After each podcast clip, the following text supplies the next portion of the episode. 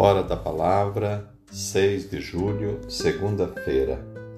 Primeira leitura do profeta Oséias, capítulo 2, versículos 16 a 18, 21 a 22. O Evangelho de Mateus, capítulo 9, versículos 18 a 26.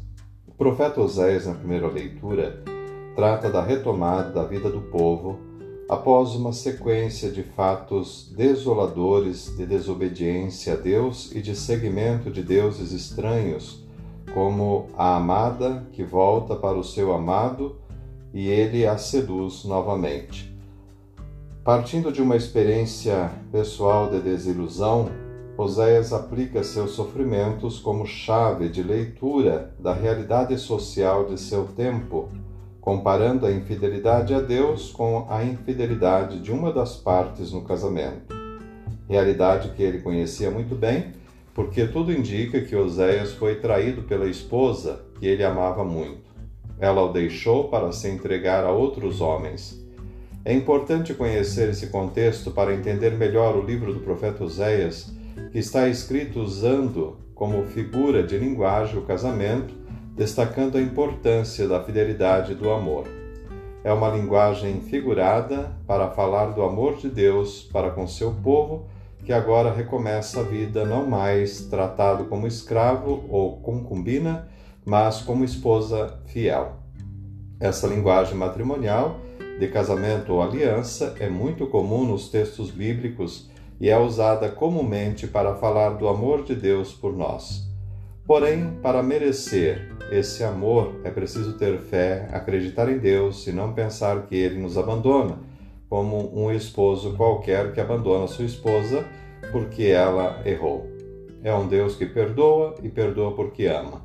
Precisamos fazer jus a esse amor, demonstrando a ele a nossa fé, como vemos no Evangelho de hoje, na figura do chefe que implorou pela vida de sua filha e da mulher que sofria havia 12 anos de hemorragia e queria apenas tocar na veste de Jesus para ser curado.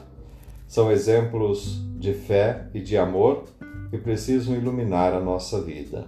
Foi a fé que moveu determinado chefe a se aproximar de Jesus e pedir que impusesse a mão sobre sua filha que acabara de morrer. Ele acreditou que esse gesto de Jesus lhe devolveria a vida. Foi a fé que encorajou a mulher acometida de hemorragia a tocar na veste de Jesus. Sua impureza não foi suficiente para impedi-la de tocar na veste de Jesus, rompendo a barreira do preconceito e da discriminação. Fez isso por causa da fé. A fé encoraja, dá ânimo, aponta caminhos. Se não fosse a fé de seu pai, a menina não teria revivido. Se não fosse a fé daquela mulher, ela continuaria com hemorragia e, portanto, excluída. A tua fé te salvou, disse Jesus à mulher. O que ela precisaria a partir daquele momento era ter coragem coragem para levar adiante o que havia conquistado. E a primeira etapa, a cura da hemorragia, estava vencida. A segunda etapa seria vencer os preconceitos que estavam arraigados na sociedade que a excluía. Por essa razão era preciso ter coragem, e coragem é a primeira palavra que Jesus diz a esta mulher que lhe tocou o manto.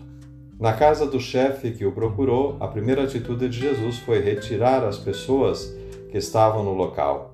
Elas não enxergavam possibilidade de vida, por isso celebravam a morte e, agindo assim, não davam nenhuma possibilidade para a vida ser retomada onde as pessoas se conformam com a morte, ela se concretiza de fato.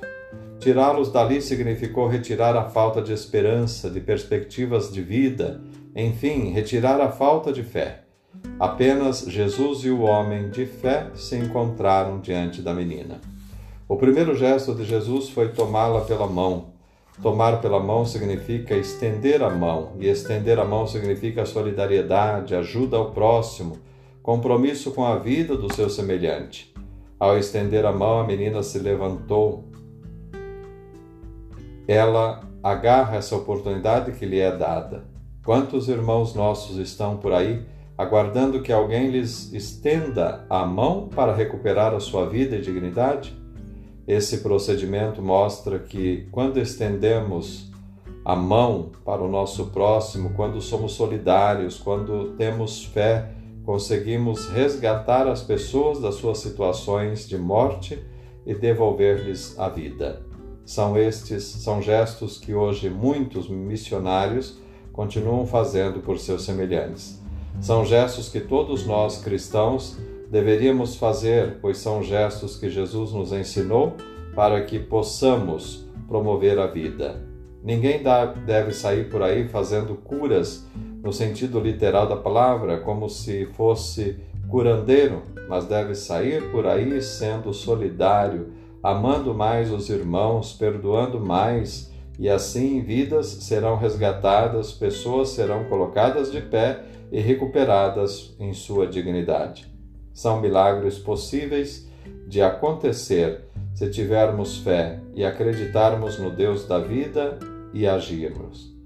O mesmo Deus que guiou os passos de Abraão, Isaac e Jacó, o mesmo Deus presente na pessoa de Jesus Cristo, continua a nos ensinar como promover a vida.